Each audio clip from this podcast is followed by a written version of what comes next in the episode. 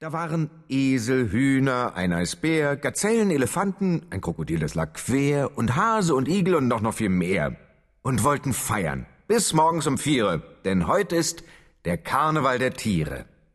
Es ist die Nacht der Erfüllung der Träume. Über allem steht leuchtend der Mond, darunter Gedränge bis in die Wipfel der Bäume. Man hofft, dass die Strapaze sich lohnt. Eine Eintagsfliege hat weitere Pläne verschoben, ein Fuchs hat seinen Hunger aufgehoben, selbst das Zappeltier verbat sich das Toben. Man sieht gespannt auf das Blasquartett, das am liebsten schon jetzt begonnen hätt.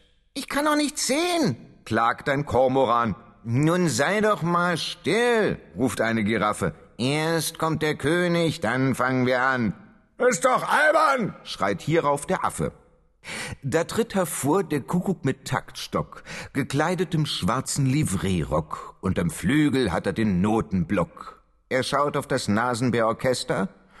Es sind zwei Brüder mit jener Schwester. Vorn erhebt sich ein kleiner Tumult. Endlich, der König der Tiere, der Löwe.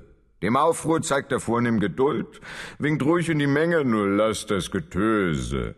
Sonst ist er anders, sagt eine Termite. Mein Hügel liegt in seinem Jagdgebiete. Was da los ist, wenn ich das verrate, damit zahle ich auch noch Miete. Der Kuckuck hebt den Stock für den königlichen Marsch. Der König nimmt Platz und denkt an leckeren Barsch.